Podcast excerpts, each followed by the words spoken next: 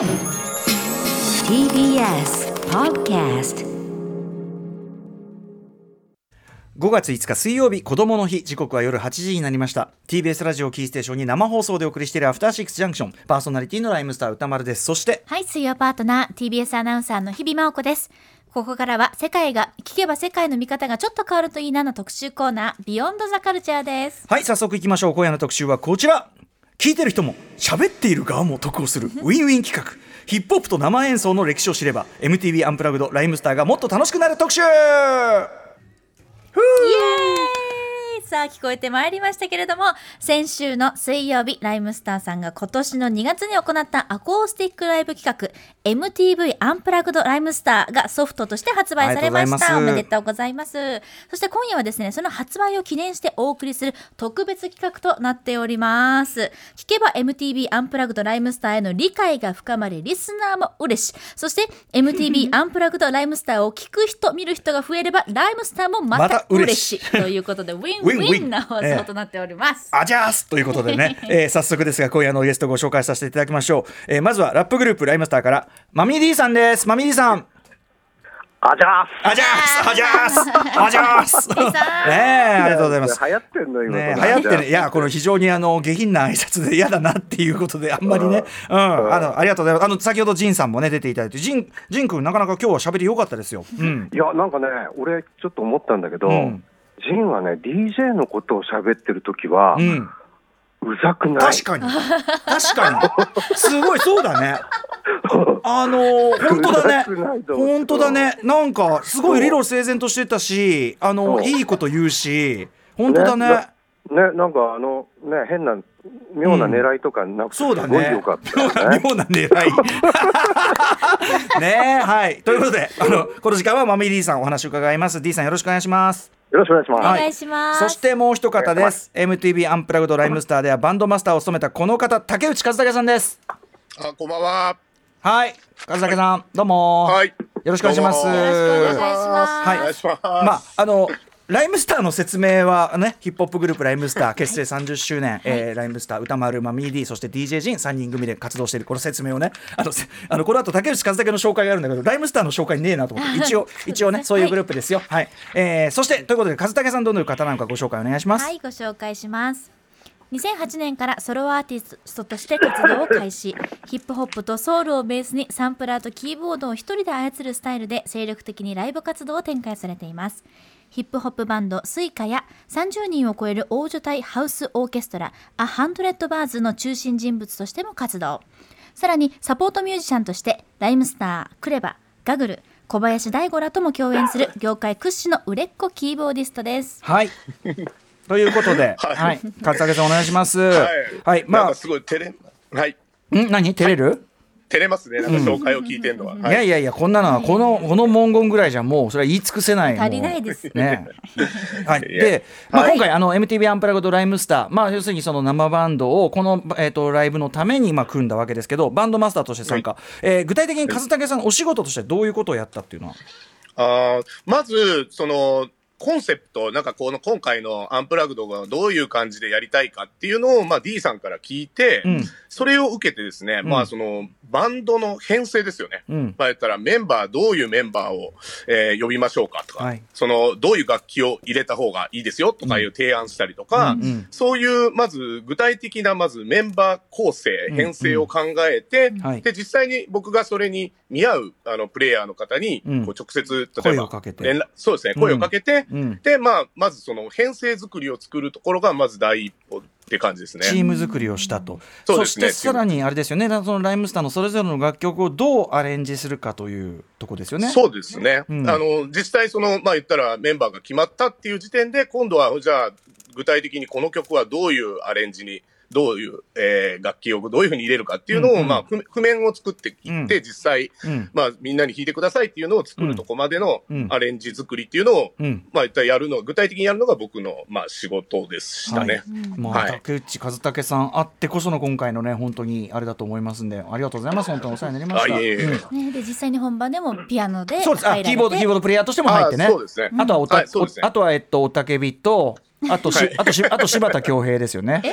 あ、そうですね。はい。あれも結構重要なポイント柴田恭平ポイントということで、はい。詳しくはこれははい。どういうことだ？MTV アンプラグドあの映像をそうですね。ご覧いただけると、今日はそういうね柴田恭平の話じゃないんですね、えー お知らせなんとヒップホップと生演奏の関係について、まあ、その歴史とともに、まあ、どういう試みが今までされてきたのかを紹介してその上で今回 MTV アンプラグドライムスター我々、えー、とどういうことを挑戦したのかというね、えー、あたりを、まあ、ミディさんそして竹内和武さんに伺っていこうと思います。お二人よろしくお願いしますよろしくお願いしおます。よいしょお願いします。よいしょ。よいしょ。さあ時刻は8時7分です。今夜も生放送でお送りしています。アフターシックスジャンクション。特集コーナービヨンドザカルチャーです。今夜はこちら、ね、今聞こえていますけれども MTV、えーアンプラグドライムスターといたしまして、はい。ヒップホップと生演奏の歴史であったりその意外な距離の遠さそしてその距離遠さを踏まえた上で MTV アンプラグドライムスターでライムスターはどんなことに挑戦したのかというところをギュギュッとお伝えしてまいります。はいということであの本題に行く前に大前提としてのちょっとね、お話を先にしておきたいと思います。ざくっとねちょっと凝縮してですけどいきましょう。こちらです。ヒップホップと生演奏そもそもの関係は？ということです。まあこれちょっとあのあの本題の前の部分なんでもうざぐーっと言いますけどもこれ私があのガチャガチャっと喋るんでお二人に時々あの話聞くんでよろしくお願いしますちょっとね。はいはい、お願いします。うん。はい。もともとヒップホップ、えー、ともちろんあの、えー、とレコードプレーヤー2台を使ってその DJ プレイをベースに出来上がってきた音楽なんですが、えー、とそれをレコードにする際には実は生演奏で弾き直していたりしたと、まあ、今後ろに流れてシュガーヒルギャング。これなんか声、うん。声がなんか高いねこれ、うん。これなんでだろうなんでだろう？まあいいや。えっとシュガーヒルギャングなんだろうね、この、こなんだこれ？何これなんでこれ？何バージョン あれなんでこれ高いの？これ。気に気になる。まあいいや。あの初期のまあいいよいいよ。初期のラップのレコードは生演奏でその DJ プレイを再現する、まあだからさ初期のヒップホップのレコードはみんな生演奏だった、えーで80年代から90年代中頃にサンプリングマシンドラムマシンの普及そしてその使い方の進歩もあって、えー、と打ち込みで、えー、とバックトラックいわゆる音楽面を作るのが主流になってこれはいまだにそうというね、まあ、ヒップホップの中心は打ち込みでございます、えーという流れの中でなんですがあのーお二方もねちょっとお話を伺いたい。あの生演奏例えば初期に例えばステッツァソニックっていうグループとかはうちはバンドだぜなんつってこれ生ドラムを叩くぜなんて、まあ、ミディさん最初に会った頃ステッツァソニック大好き人間で。ね、そ、そんな、そんな話していいんですか？あまりあまりあまり膨らませるところじゃないけど、まあ、ステうん。ステッツァソニックっていうグループがいたりね、うん、まあでもあれだね、あの、えっと、キーボード弾ける人がいて、うん。えーで、ドラム、生ドラムが被るぐらいだったね。まあ、打ち込みの上に生ドラムをかぶせるというような感じですかね。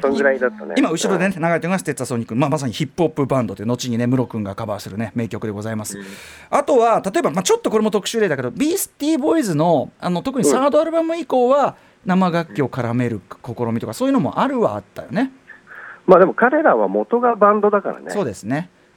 発そこ想がパンクバンドだね。そうだよね、うん。という、まあ、一種特殊例としてのバンドを絡めるケースがあったりとか。あとですねそれとは別にですね、えっと、90年代特に初頭かな。あの要するにヒップホップシーンがものすごく盛り上がってくる中でじゃあラッパーと,、えっとバンドを絡める試みみたいなのがちょっとこう流行った時期もあって例えば、えーブランニューヘビーズというねこれは、まあ、あのいわゆるジャズファンクのグループですけどブランニューヘビーズが、えっとヘビーライムエクスペリエンスという、まあ、ラッパーとコラボした曲をまとめたアルバムを入れた。今後ろに流れてるファーサイドソウルフラワーこんなのがあったりとかあとはまああのミクスチャー的な感じかな。ジャッジメントナイトとかね、そんなのもあったりしましたけど、うん。まあ、この辺りに関して、まあ、今日実はお話伺っていくとこの手前の段階ではありますけど僕の言葉で言うとこの頃はあのラッパーが逆に既存の生バンド的なっていうか既存の音楽像に寄ってく。だから普段やってることとはちょっと違う音楽性にでもラップを乗っけるっていうようなうん。なんかそういう大雑把に言えばそうそういうこう時代だったかなって気がするんですよね。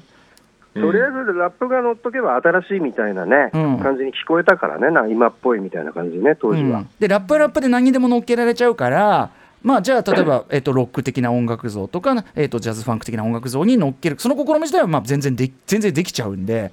ただ,、うん。ただこれもなんかひ今日おこれからお話しするようなヒップホップを打ち込み音楽を生演奏でこう再現した時のこの後の時代の試みからするとまあなんていうのかな。言っちゃえばこうなんていうのギミック、うん。やってみましたみたいなことではあるというね、感じです。俺ちょっと思ったんだけどね、うんうん。その今、歌さんも言ったけど、はい。そのラップははっきり言ってさ、グルーブがあれば何にでも乗っちゃうわけよ。はい。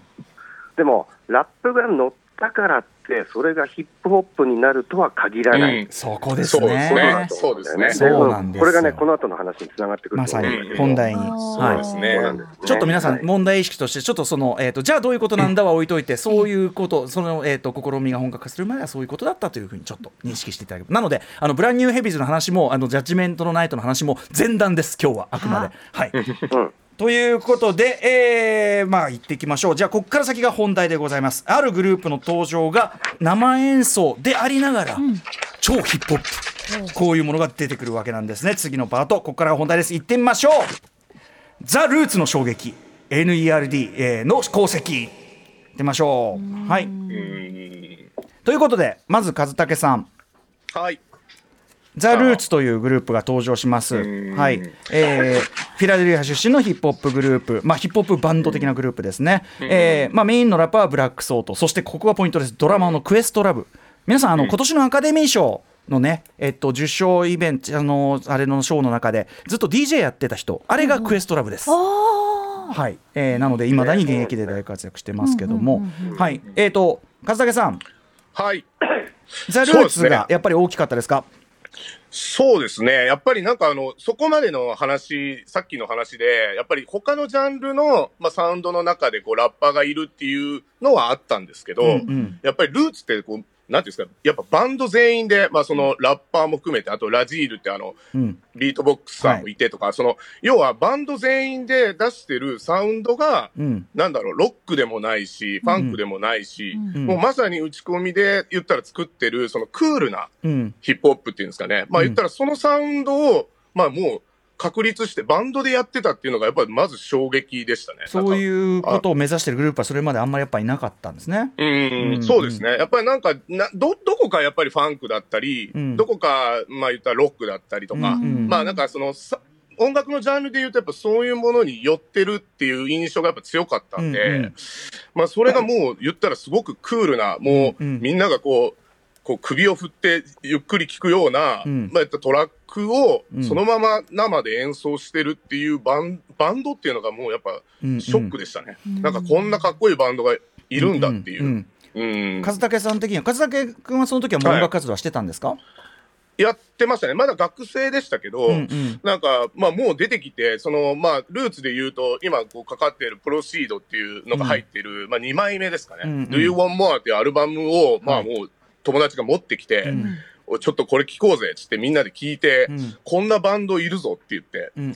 で、まあそれをもうなんか、とにかく真似してみたいなっていうのがもう始ま、初めでしたね。ん。だから、もう曲の構造が、ヒップホップの曲構造ってなんかこう、例えば、うん。DJ がパッと頭抜き、まあ小説の頭をパッと止めて、うん。言ったらラップがパッと浮き出たりとか、それはもうあのミキサー上で要するにえミキサー上でプッと抜いちゃうというねそういう音楽効果そういう、ん。まあ言ったらそういうものをもう曲の構造に入れちゃってるっていうか、うん。アレンジの中に、まあ入ってて、アレンジの中に DJ 的なそういう要素も入ってると、うん。そうですね、うん。はい。だからなんかこう、なんていうんですかね、楽器で演奏で盛り上げようとする、なんかソロでうん。盛り上げるぞとかっていう手法じゃなくて、はいはい。なんかそういうなんかヒップホップのなんか曲構造のうん。言ったら、を使ってなんか盛り上げていくというか、それがもうなんかぜ全部が新しい感じがして、ううんあもうこういうことやりたいって、もうすぐ真似したいって思う感じでしたね。はい。だから、あとね、そのザ・ルーツといえば、やっぱりそのドラマーの先ほど書いてるクエストラブというね、まあ、アカデミー賞はい。のその DJ やってましたけど、はい。クエストラブのドラミングがすごいっていうのはね、すごくよく言われることですけど、和武君から見て、クエストラブ、ドラム、どこがすごいってこう説明できます？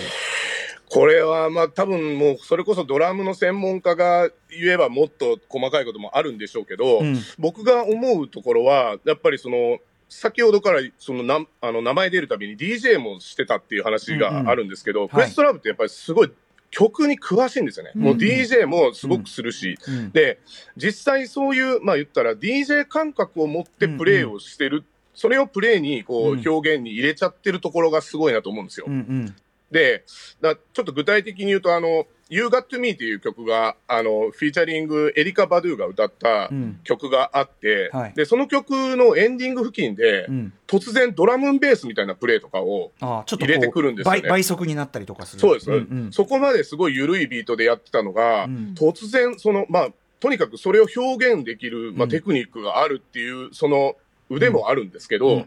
そこにそれを持ってくる、うんパッと持ってくる、その感覚がすごい DJ っぽいっていうか、そのトラックメーカーっぽいというか、やっぱそこはもう、うん決定的にそのクエストラブのかっこいいなって思うところですね。ドラなんかムなのに DJ の要素を持って演奏をするっていうことなんですか？そうですね。なんか DJ の感覚ですね。多分、その曲をかけて、なんか先ほどだからね、ちょうど前のコーナーであの、ジンさんがいろんな、うん。あの感覚を使って曲を選んでたりするっていう、まあ言ったらそういう、その多分曲を聴いてて、うんうん。その DJ がチョイスするようなうん選択肢っていうんですかね。はい。なんかそういうアイアイディアも多分演奏の中に入れれる人なんですよね。そういう要素アイデアの要素もすごい豊富、DJ 的アイデアも豊富だし、うん。あとグル,、ね。グルーブとしてその生楽器だから当然こう、まあ、あの揺れがあるわけですけどその、はい。生楽的なこう要するにその例えば盛り上がったらどんどんどんどん速くなっちゃうとか、そういうタイプの生演奏感ではないない。そのはい打ち込み音楽の一定感っていうのを、一定感だからこそのかっこよさとか踊りやすさ、ね。気持ちよさっていうのをこう生に落とし込んだというか。あそうですね。まマジでね、もう真逆で、ーうん。うん。あのとにかく手数少ない、うん、あうん。手数が少ない、そので要はドラマーってやたらとこうチャーってやりたくなるけどそうじゃない。うん、そうそうそう、それおかずとかをもう全然もう最小限にして、うん。そんでどキックのドンっていう音と、あとスネアのカンっていう乾いた、すんげえ乾いた音、うん。うんそれだけで音,、音色で持ってく感じなの。あうんそうですね。うんだからね、ルーツはね、あのね、何が違うってね、とにかく音像がヒップホップだったの。音像、うん。うん。うん。あのだから、えっと、ヒップホップを生演奏でやってるんじゃなくて、うんうん。ヒップホップが分かってる人がやってる生演奏なんだよ。ーなるほどうんうんうんそこがそうですね。全然違うんだよね。ねちょっとじゃあ、あのそのね、先ほどからられているザ・ルーツ、ちょっと一曲、あのきかけたいと思います。えー、和武さん、ちょっと曲紹介までお願いします。はい。それじゃあ、ザ・ルーツで、プロシード。はいということで、えー、ザ・ルーツ95年のアルバム「Do You Want More、えー」に収録された1曲目だね「プロシード」をお聴きいただいておりますいやもう気持ちいいっていうね気持ちいいって未だに聞いてもねはいそういうあたりでございますドラムのカッカッっていう音が、うん。それをヒップホップを理解して出してる音っていうことなんですね。そうだね。このなんかこうちゃんと一定のグルーヴを保ちながらうん。うんこうんうやる感じ。あとやっぱその D さんがさっき言ったうん。一個一個の音色の気持ちよさみたいなところっていうのをだからホットになりすぎない。うん。どこどこどんとかそういうねことを余計なことやんないとうかねなるほどなるほど。いやでも今聞いてもめちゃめちゃかっこいいねやっぱねうん、うんそうですね。はいえー、とでこの、まあ、ザ・ルーツこれルーツの登場っていうのはやっぱりその、まあ、アメリカも含めたその世界のヒップホップシーン全体に大きな影響を与えたということですよね。そうですね。で、やっぱりその後、やっぱり打ち込みのトラックがこう、全盛時代を迎える2000年ぐらいに向けて、うん多分、このルーツがいたことと、それがこう、言ったら反応して、言ったら生演奏で、うん。言ったらそういうものを人力変換してやろうとしたっていうところも、まあ、後ろにつながっていくと思うんですよね。なるほど。ううんうん。ルーツは技術がやっぱりそういう演奏技術が高いっていうところもあったのと、そのうん。ヒップホップへの造形が深いっていうことで、うんうんうん。まあ言ったらその結びつきやすかったんですよね、多分。その後の生演奏をやりたがるそのヒップホップ、うん。ヒップホップのプレイヤーたちにすごくこう重宝がられたとうんいうか、うんうんうんなるほど。まあその要はう打ち込みのそのサウンドっていうのはすごく2000年なんかすごいなんだろうなんだろうですよ2000年代初頭にねすごくこうあのなんていうの盛り上がってっていうかそれでどんどんふいわゆるそのティンバランドのサウンドがどんどんどんどん複雑になってきましたけど、やっぱそういうとこと合ってたってことですかね。それを生演奏で再現するってところでルーツの特別性がより際立ったというか。そうですね、うんでやっぱりそこでミュージシャンとしてその橋渡しができたというか、うんまあ言ったらヒップホップもよく知ってるしかつその、まあ、ミュージシャンビリティっていうかそのプレイヤビリティもある人たちなんで、まあ、言ったらその JG が MTV アンプラグドやった時にあちょっとまあ出しましょうか。はい。うん。はい、ちょっと出しましょう。ホストバンドうん。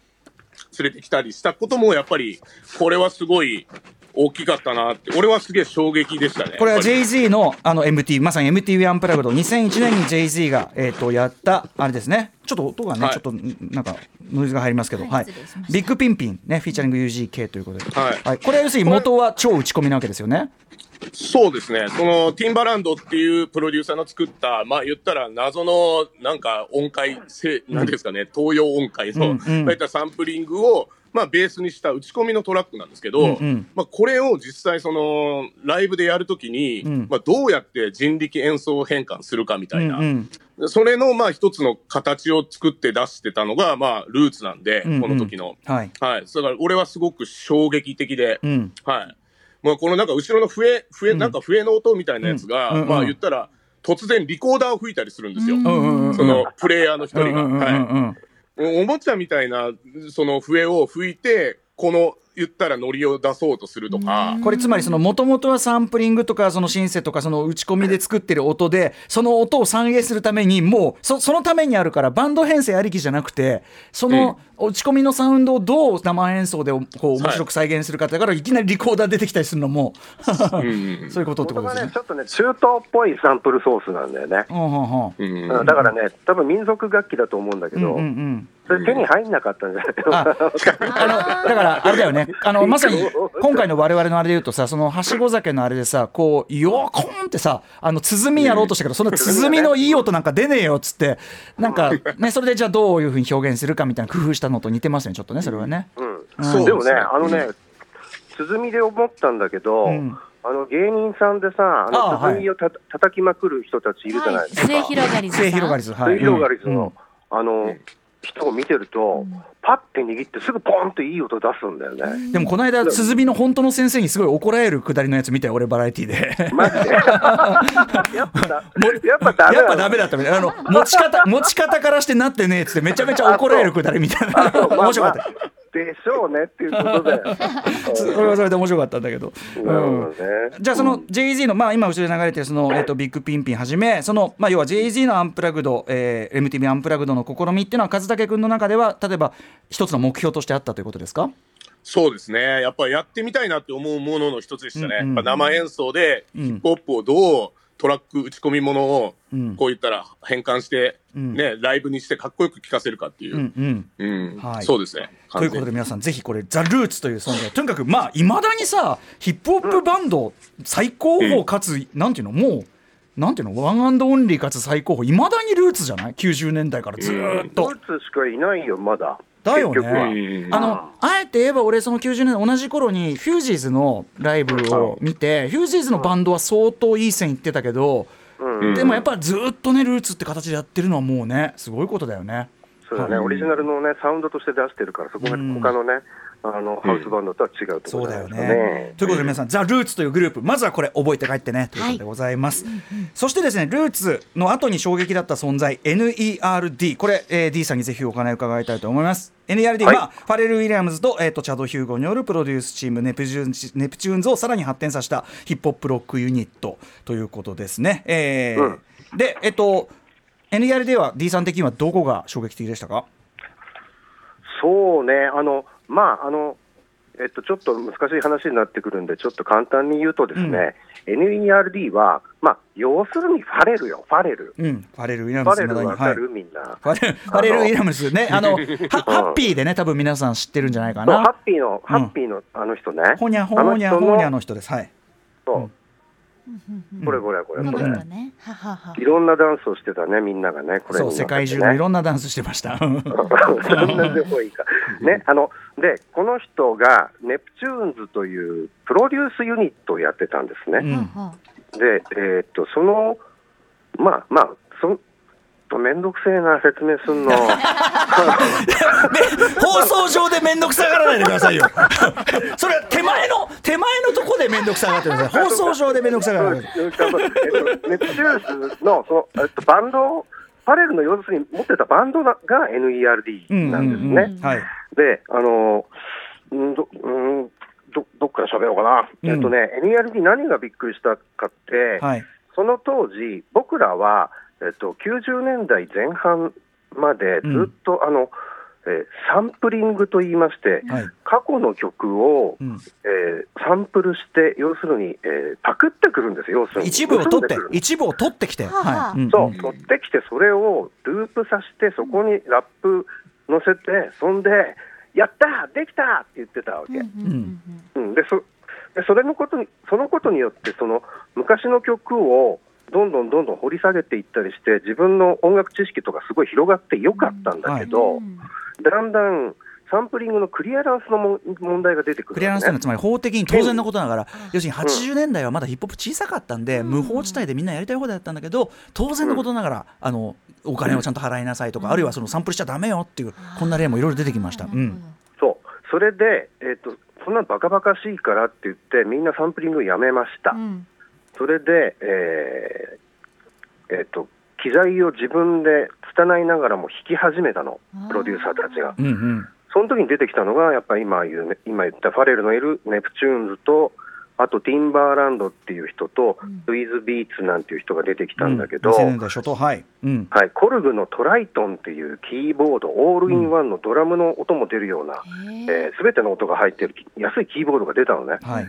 みんなそれだけで作るようになったのよ。うん。あうん。で、ヒップホップはその9 90年代後半にガラッと変わるんだけども、うんうん。その中で一番音楽的だったのがやっぱファレルがいるネプチューンで、うんうーんで僕らはずっとその、えーこれもね、多分この後キーワードになってくると思うんだけど、音楽に憧れる非音楽の人たちなわけ、ラッパーっていうのは、ラッパーとかヒップホップ音楽大好きだけど自分たちは例えば楽譜読めるわけじゃない、そうね楽理もわかんない、楽器も何も弾けない、うん、でも、ああいうコード進行とかやってみたいんだよな、気持ちいいんだよな、でも俺はできねえしな、しょうがねえ、俺は俺のやることをやるしかねえ、よよよよ、どうだバイブスは伝わってきますけどね、うん。それで、うん。まあずっとね、ラップをやってきてるんだけど、うん。そのでも音楽に対する強い憧れがあるから、うん。であの耳も超えちゃってるわけよ、いろんな昔の音楽を掘っていくから、サンプリングソースを探して。。だからあのやっぱりヒップホップが好きなんだけど、やっぱりそれそれでも音楽もすごい好きで、うんでえーそういう感覚からいくと、ファレルの作る音楽って、うん。ヒップホップさと音楽さがちょうどいいのね。そうだよね。両方持ってる、うん。だからみんな大好きなんだよな。そうなのよ、うんでね、それが単なるその解雇趣味の昔の音楽をやってみてみましたみたいな感じだと、うん。えーいまいちなんだけうど、んうん。そのちょうどいいバランスを、うん。えー時代のその、うんヒップホップとかポップのうん。一番のトレンドというか、一番の頂点にしちゃったの、ファレルが。あーうんうんうん。うん。でね、多分ね、俺、今日思ったんだけどね、はい。あのね、R&B って最近なくなったじゃん。あいやリズムブルース。ね略で R&B、うんうん。まあ、いわゆる歌物ブラック歌物のブラックミュージックと思っていただければいいんだけど、うん。うんうん確かにそういうのねちょっとあんまなくなってきた。うん。うん、俺ね、これ、ファレルがなくしちゃったんだと思うんだよね。ほほう。ううんうんファレルがそれをポップミュージックの当たり前の形にしちゃったから、うんうん。で R&B もヒップホップも両方いける感じにしちゃったから、はいだからなんか、で、ラッパーも歌うようになっちゃったし、うんうん R&B って、え、じゃあどういうジャンルっていう感じになっちゃったというかね。確かにそのなんていうかビートあのヒップホップ的なビートの気持ちよさだけじゃなくてメロとかうん。コード進行の、特にファレルはやっぱりその音楽のここが気持ちいいんだよねっていうさ音楽のみんなの、みんなここが気持ちいいと思ってるでしょってとこをさギュッと取り出してこうやるから、だからもう美味しいところでヒップホップのかっこいいとこ音楽の気持ちいいとこ、もう両方取りしちゃってるから、うん。うん。うん。感じだよね。そこなんだよね。コードがね、あの、すごい特徴的というところもあるし、うん。あとね、この人は、あの、いわゆるね、ミュージシャンなんだけど、ミュージシャンシップをあんま感じさせないというか、そうだよへね。ー。うんプレイヤーじゃないんだよ。うんうん。だから楽器何でもできるらしいんだけど、うんうん。その一つの楽器を、えっと奏法とかうん。演奏的に掘り下げる人じゃなくて、うん。やっぱり作曲家であり、コンポーザーであり、プロデューサーなのね。うん。うんうん。だから、生と打ち込みの、えっと、ちょうど半生みたいなバランスがむっちゃくちゃうまいのよ。あー。うん。うん。うん。うん。どっちもできるからこそ、うんうん。そう、楽器の人がね、好きにやらすとね、もう本当に俺の俺がかっこよく聞こえるドラムのフィルとかね、そういうことすぐやりたい。そうそうだね。だからさそうだね。そこに個性を当然のことながらプレイヤーとしてねそう。プレイプレイそのものに個性を宿るされたくなるけど、そうじゃないってことだよね。うん、それはベース、ベースにしたってね、あこれわかるかな、誰々風の駆け上がり方なんだけどみたいな、モデルいるだろそれ今。ないけど、うんそういうんじゃないのよ、ファレルは。うんうん。だから新しく聞こえたわけ。なるほど。ああなるほど、で僕ら僕らにとってのその、うん。うん、あごめんね、はい。うん。うん、あのよだから要するに、ファレルってでもヒップホップのことむっちゃくちゃ分かってて、ヒップホップの一番新しいものも作ってるわけ。うん。うん。だから、えっとさっきさっきちょっと聞いた、うん。ハッピーと、うん。あとクリップスのグラインディングっていうね、うん。ヒップホップのビートだけの曲があるんだけど、これ今クリップスのグラインディング。はい。うん。うん。これを同時に作れる人なのよ、この人。これなんかもうビートこのビートパターンだけで持っていくような曲ですよね。全然違うだけなんだけど、みんなびっくりして、これはやべえってことになったんだけどね、うん。うんうん。まあ、そういうバランスのところがね、やっぱりびっくりしたというか、うん。うん。あのうん、非音楽への音楽の持ち込み方みたいなところですっごい参考になった。うん。うん。ではちょっとここで NERD 一曲。あごめんなさい。た勝武君なんかある？補足あ、なんかその音楽を切り取る、なんかここがかっこいいって切り取り方がすごいヒップホップっぽいなと思います。だけど、うんうんうん。そのファレルの言ったら曲をここだけ美味しいっていうところだけをパッと切り取って曲にしちゃう、歌にしちゃうとかっていうのも、うん。本当だったら展開とか増やしそうなんですけど、そこだけ切り取るっていうやり方とかがうん、すごいアイデア一発でいく感じっていうのがすごいヒップホップっぽいなと思いますね。確かにね。すごいだからそのなんだろうねあのアイズレイブラザーズのこういうさこういうアイズレイブラザーズのこの部分みんな好きじゃんみたいなさそうそうそう。とかねでもそれそれにやっぱこのビートのセンスなんつうの、うん独自のビートパターンセンスっていうかあのなんかラッパーはラップしたくなるし誰もが踊りたくなるようななんかと相まってみたいな感じだよねなんかね。すごいよね。さあじゃあということで、えーその才能あふれるじゃあファレル・ウィリアムスの NERD としての曲ちょっと一曲、えっと D さんから紹介お願いします。うん、これ、俺の好きなやつなんですけど、うん、いい？いいよかけて。いいよ。うん、NERD、えー Things are getting better。はい、えー、ということで NERD、えー、Things are getting better もうみんな好きな曲ですよ。ね。でもこれあれだね、これ、あの、オリジナルの方のさ、打ち込みバージョンが出てしまいましたね。あ生演奏バージョン出したかった、そう、生演奏バージョンがね、3、三ヶ月後にね、うん。あの、丸えっとね。丸ごと差しね生演奏差し替えで今ある？出るというあね。まあまあ、あ間違えた。そうかそうか間違えちゃった、うん。はいはいはい。すいませんでした、うん。であのー NERD のこういう音楽の作り方にまああのー当然ライムスターずっと活動はしてる中だけど、やっぱ D さんもすごい影響を受けて、ってことですよね、うん。そうそうだね。だから、宇田さんだってすげえ気に入ってたじゃん。いや好きだよ。それは好きですけどそういうレベルじゃなくですよ。そのうん。あのうん。要するにまあプロデューサートラックメーカーとしても影響を受けたというか。いやーねだってファレルだからね、でもね、今考えるとね、うん。でも出始めの時はなんか面白いやつ出てきたなみたいなぐらいの感じで、うんうん。ね、うん。こんなにねビッグな存在にね。うん。確かに。うん。これこの子センスいいじゃんぐらいに思ってたんだけど、このこのさ、ねここの頃はさそうあとさなんか服装とかもさなんか ACDC の T シャツ着てなんか革ジャン着てなんかしゃがんでる写真でさなんかちょうん。まだ今のファレルのイメージちょっとまだいけてない感じに残しててこの曲じゃん、そのおクラブ行ったらモテモテでねね俺の人生だんだん良くなってきたってなんかたまんねえと思ってたの 最高だよね。最高だよ。うん。なんだけどね、まあ今本当にすごい音楽家になりましたけども、だから要するに D さんの幻っていうユニットやりましたけど、そのあたりとかやっぱ影響あるんじゃないですか？そりゃそうだよ。うん。あの幻っていうユニットをね、ライムスターのあの休んでる期間中にやったんですけど、うん。それはあのギタリストの竹内智康君と、はいえ2人でやったユニットで、うんうん。これがまた言ったら半生なわけよ。うんうん。うん、で、あのはライ打ち込みと生を重ねて、はい。はい、えっ、と竹内君のギターと生のギターと生のベースとあとあの俺があのドラム打ち込んだりシンセ打ち込んだりとかうんで、まあ半生なんだけど、うんうんその半生のあり方としてやっぱりすごく参考にしたよね、当時ね、うんうんうん。そうだよね。憧れですよ、うんうん。はい、うん。幻も素晴らしいんで皆さん3枚アルバム出してますからね、ぜひ聴いてくださいね。うん。はいさあそんな感じで、えーとまあ、ルーツとそして NERD、まあ、ヒップホップと生演奏、えーバンド、えーイズムというかな音楽と非音楽っていうねそういうことなんだよ。要するにもともとはその音楽なんかできない人たちなんだからがその音楽とどうこう折り合っていくかというかそういう試み。ザ・ルーツと NERD、まあ、2つの巨大なこう、ね、例を出しました、さあそんな中で、えーヒップホップと生演奏、えーどういうことをねじゃあ今の時代できるかということで我々ライムスターそして竹内和武はどんなことにトライしたのか次のパート行ってみましょう MTV アンプラグドライムスターのお話いきましょう。あ、かしご酒が流れておりますが。さあ、和武さん、えっ、と、今まで、えー踏まえてきたのは、要するに、まあ、ヒップホップと生演奏のいろんな試みありましたけども、MTV アンプラグド、何を目指したんでしょうか？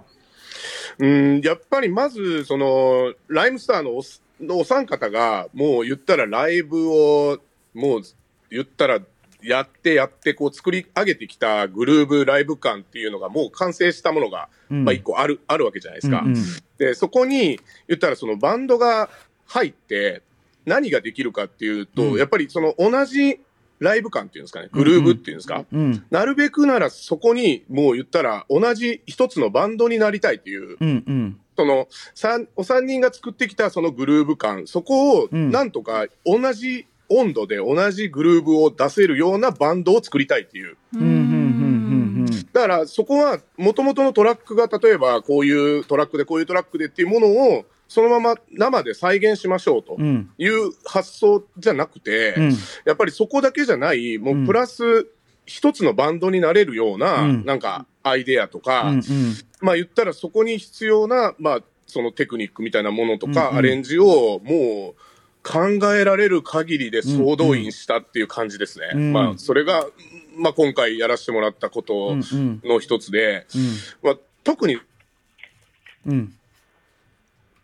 お、お、特にで止まったか？あおもう、これどは一番大事な、これは。お預け状態でございます俺、俺の声は聞こえる。あ、D さん聞こえます。はい。が聞こえておりますは。はい。風だけ止まったね。ちょっとね、止まってしまいましたね。の先をちょっと楽しみにしばらく待っていただきましょうまあ、まあまあね、まあ、うんそこまでの男なんで。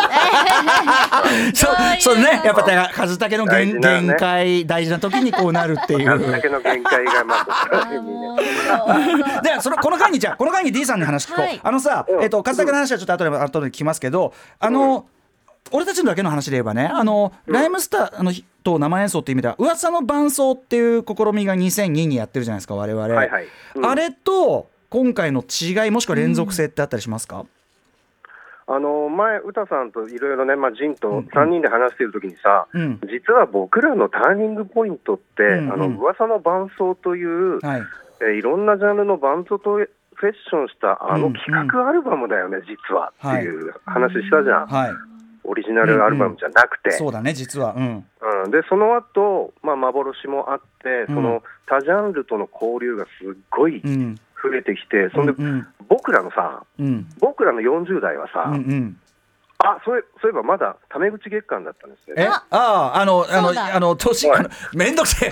おい。あのそれ俺ためため口じゃなくて乱暴なだけだろうと。説明がいりすぎるそうか、あのね、僕らの40代は結局、そのコラボの 40,、ね、40代だったと思そうだね確かに。死ぬほどやってきたじゃん。そうだね。うん。うん、だから、その延延長線上でもあると思うし、んんんあの僕からするとね、あの総括ちょっとしちゃいますけど、ええ今回のこの MTV アンプラグドっていうのは、うん。僕ら、僕らその非音楽サイドうん。から、うん。えー音楽へのうん。1時間以上にわたるラブレターだと思うんだよね、これはね。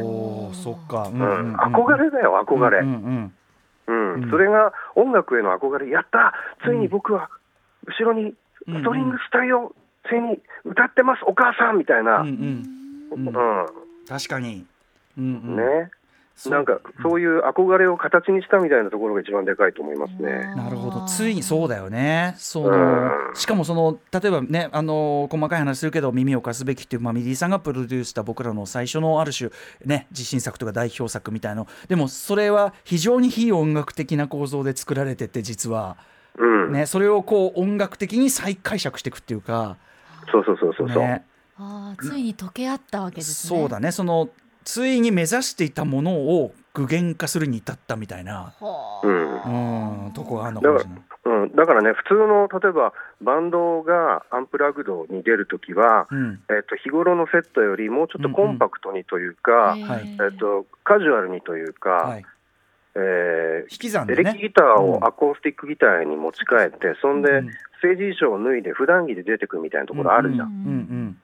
そうじゃなくて僕らはこれもう晴れ舞台なわけよ、完全に。ぼ僕らにとっては足し算だしは、あ。いつもより清掃していくし。もうねドレスアップして出てって、うん。そんでフルバンド背負ってうん。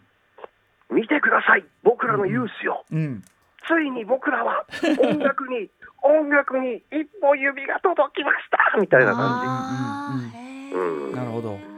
うん。そうかそうか。でもそう考えると確かにその噂の伴奏2002年これは噂の真相というまあもちろん打ち込みサンプリングを中心に作ったアルバムのその演奏し直しバージョンさっきの NERD のあれと同じですけどなんで、そこから2002年からのこう旅の一つのこうねやっぱ集大成っていうところはあるのかもしれないねやっぱそうだね、ううんんと思います。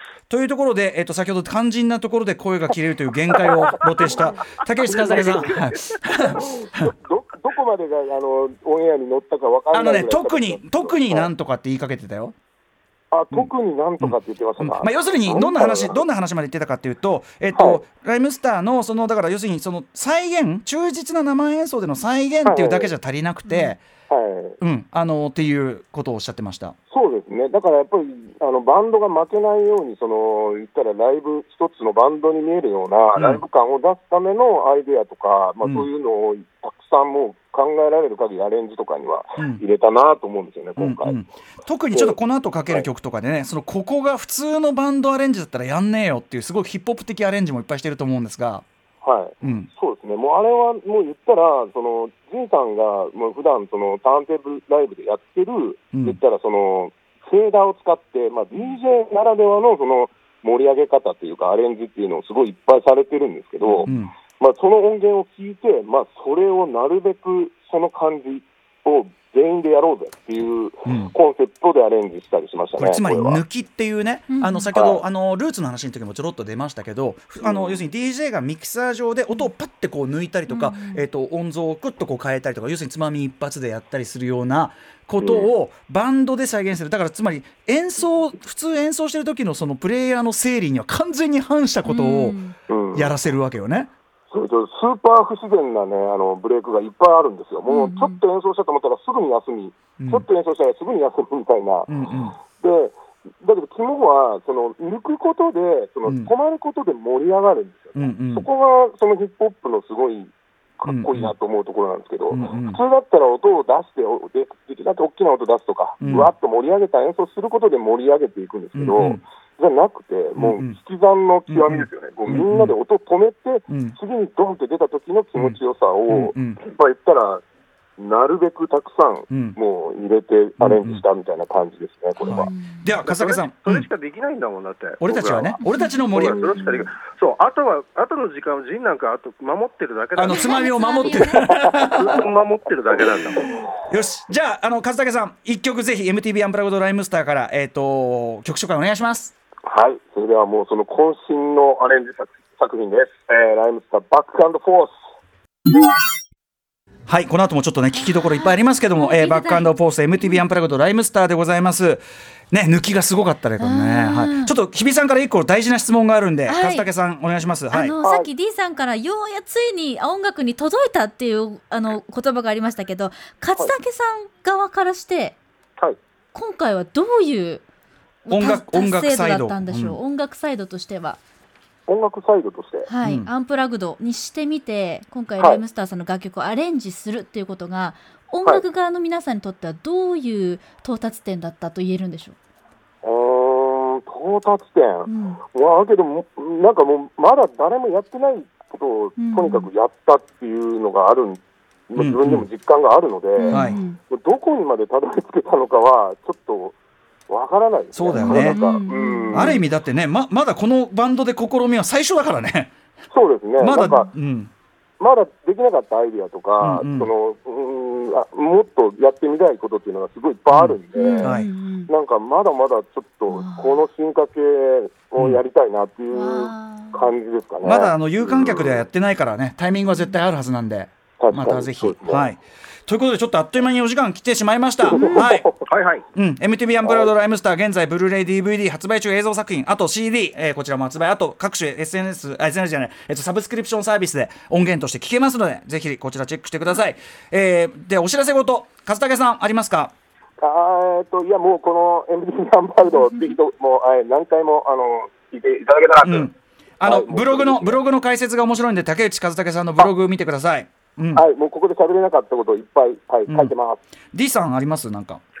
えっ、と、23日に、グリーンルームフェスティバル。22じゃない ?5 月、22 5月 22?2 じゃない俺ら。20 23、23 22は、歌さんの誕生日、ね。あ、俺のた、あ、じゃあそれで、たため口が終わる。じゃあ23ね。はいはい、そうでした。はい。23です。